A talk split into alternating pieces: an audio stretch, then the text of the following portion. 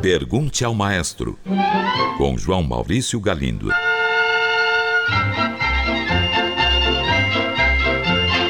Olá, amigos. Um ouvinte diz o seguinte: Um fato que chama a minha atenção são as gravações reproduzidas na Cultura FM com mais de 50 ou 60 anos. Por exemplo, as de Arthur Rubinstein.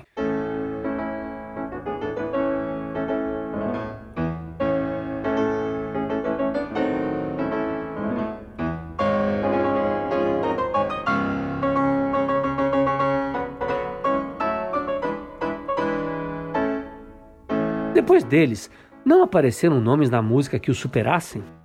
Caro ouvinte, depois de Arthur Rubinstein surgiram sem dúvida muitos outros pianistas maravilhosos. Maurizio Pollini, Cláudio Arral, Marta Argerich e o nosso Nelson Freire, entre tantos outros. Alguns podem estar na mesma estatura de Rubinstein. Agora, se algum deles o supera, isso é para mim uma discussão sem sentido. Muito melhor que isso é sabermos que, graças à tecnologia das gravações, podemos nos deleitar com todos esses formidáveis músicos de diferentes gerações e de diferentes personalidades. Por isso, gravações antigas são tão valiosas. Eu mesmo morro de curiosidade em saber como Beethoven tocava piano, mas jamais saberei. Se na época dele houvesse algum tipo de gravação, por mais rudimentar que fosse, eu sinceramente gostaria de ouvir.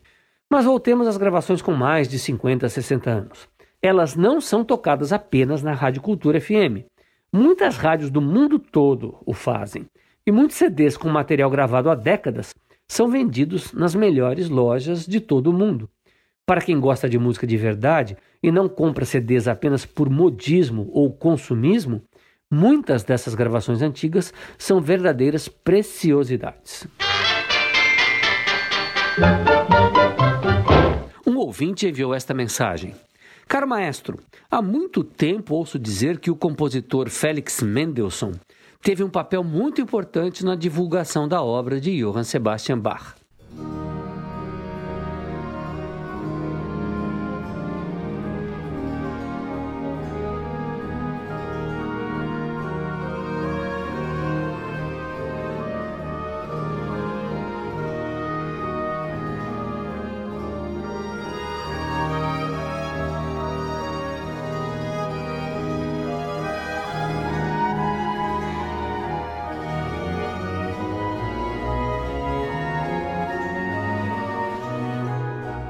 Gostaria de saber mais a respeito. O senhor pode me ajudar? Caro ouvinte, Mendelssohn começou a estudar música ainda muito jovem. Foi uma criança prodígio, como Mozart. Fez seu primeiro concerto com apenas 9 anos de idade. Com essa idade, já estudava composição. Seu professor se chamava Karl Zelter.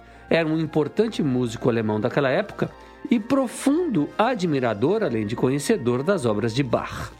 Graças a este professor Zelter, Mendelssohn fazia largo uso da técnica contrapontística já nas suas primeiras composições. E o que isso tem de importante? O fato de que a utilização de contraponto era justamente uma das principais características da música de Johann Sebastian Bach. Outro ponto importante da história é que Mendelssohn tinha uma tia-avó chamada Sarah Levy, que havia sido aluna de Wilhelm Friedmann Bach, um dos filhos de Johann Sebastian. E ela também conheceu a viúva de outro de seus filhos compositor, Carl Philipp Emanuel Bach. Essa sua tia tinha em seu poder vários manuscritos de Johann Sebastian. Graças a ela e ao professor Zelter, Mendelssohn foi levado a estudar as obras do grande gênio alemão. Em 1829, com a ajuda do professor, Mendelssohn fez a primeira execução no século XIX da Paixão segundo São Mateus.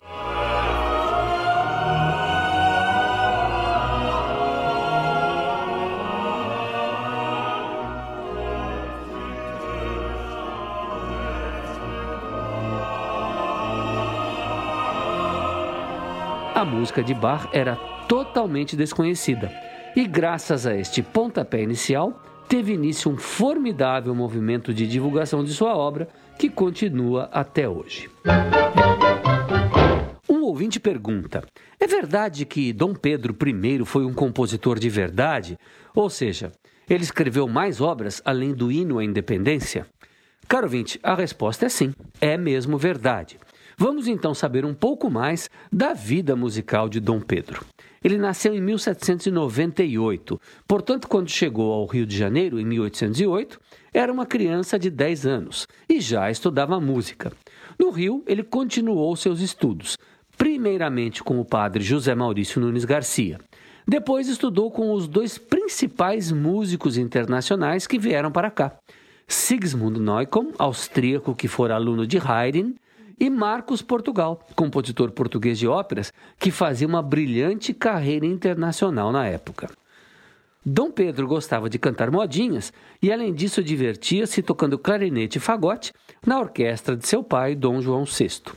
Além do nosso hino à independência, Dom Pedro escreveu também o hino à carta, que viria a ser o hino nacional português, uma missa, um credo, três tedeum e uma abertura, que chegou a ser executada em Paris em 1832.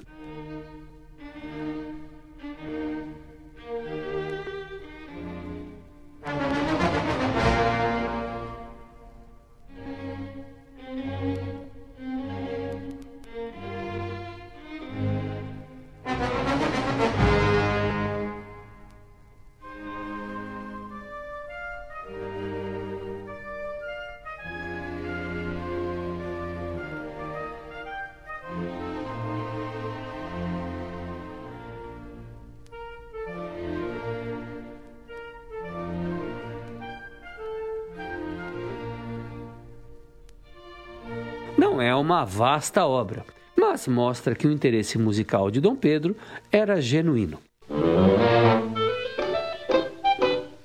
Um ouvinte enviou uma pergunta sobre canto gregoriano.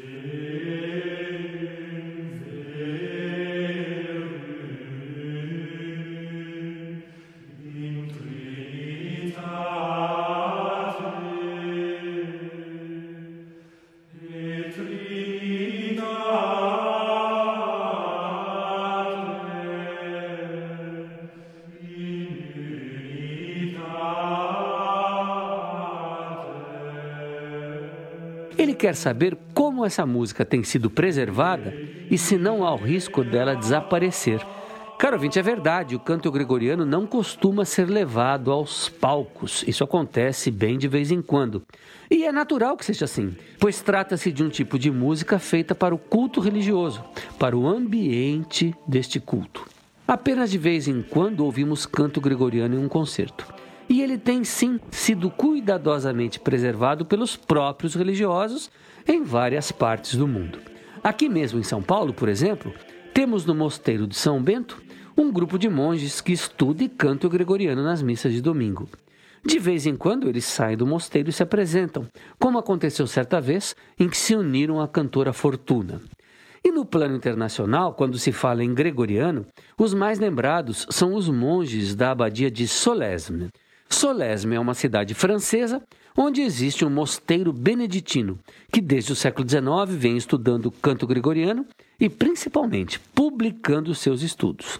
Então, caro ouvinte, apesar de ser uma música que não se adapta muito bem aos palcos e muito menos às exigências do mercado musical atual, eu acredito que ela nunca desaparecerá. Creio que, graças à imensa força espiritual que carrega, sempre haverá alguém para cuidar dela. Um ouvinte pergunta: a tal inspiração existe mesmo? Já ouvi dizer que na música erudita o que conta, na verdade, é o trabalho sério e persistente do compositor. Qual sua opinião a respeito? Bem, caro ouvinte, em minha opinião, as duas coisas existem e as duas coisas são importantes. Um compositor precisa de inspiração e de disciplina de trabalho. E às vezes isso depende do tipo de obra que ele se propõe a fazer. Vou dar um exemplo que acho interessante. Franz Schubert é tido como um dos compositores mais inspirados entre todos os eruditos. Aos 17 anos, ele já havia composto uma ópera e uma sinfonia que não tinham feito sucesso. Então, um dia, ele resolveu musicar um poema de Johann von Goethe. Resolve, portanto, escrever uma canção, algo bem mais simples que uma ópera ou sinfonia. E sabem o que aconteceu? Ele destampou um jorro de inspiração que o acompanhou pelo resto da vida. Chegou a fazer oito canções por dia, todas muito bonitas. fez no total mais de 600 canções em sua breve vida de 31 anos. Isso é um jorro imenso de inspiração. É mais inspiração do que trabalho. Schubert não desistiu dos gêneros musicais de maior extensão e escreveu longas sinfonias e quartetos de cordas de feitura mais que impecável. Alguns são verdadeiras obras-primas, como o quarteto intitulado A Morte à Donzela ou a Sinfonia número 9, conhecida como A Grande.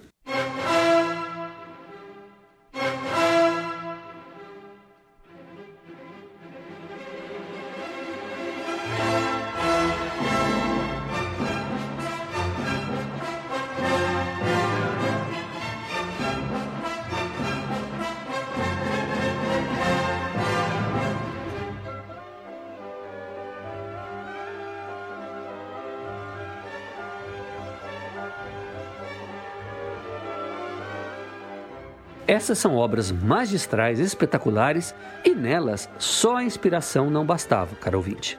Além da inspiração, foi preciso muito, mas muito trabalho mesmo. É isso aí, espero ter respondido. Um grande abraço e até o próximo programa. Pergunte ao maestro. Envie sua pergunta para o e-mail pergunte@culturafm.com.br ou pelo telefone 2182 3222. Cultura FM de São Paulo.